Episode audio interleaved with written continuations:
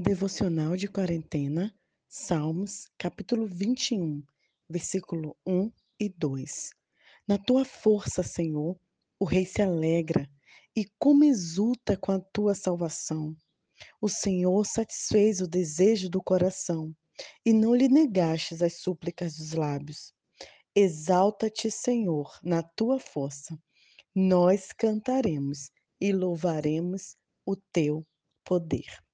Você lembra do Salmo 20? Era um pedido de clamor, todo o país se reuniu, toda a nação eh, se encontrou para clamar ao Senhor pelas, pelas guerras que eles iriam enfrentar, pedindo ao Senhor sabedoria, proteção, vida. E no Salmo 21, rapidamente o Senhor já respondeu.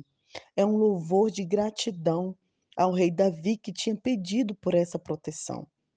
Nós, queridos, aprendemos algumas coisas com esse Salmo 20.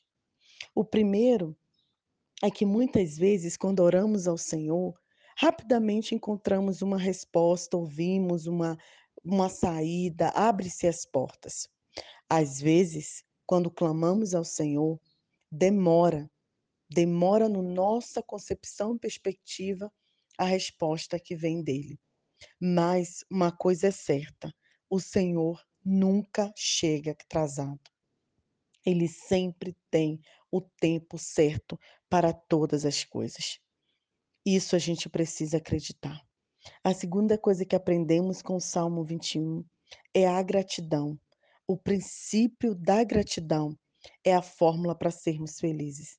O povo juntou, orou, pediu, clamou mas depois eles não esqueceram de se reunir novamente e agradecer.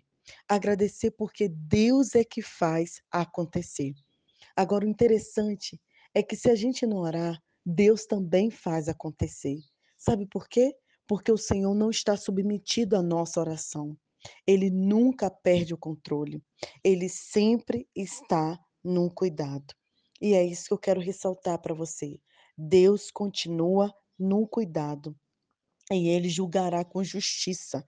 Ele está atento a tudo que tem sido feito e tem acontecido na no nossa vida, na no nossa cidade, no nosso país, em nosso mundo.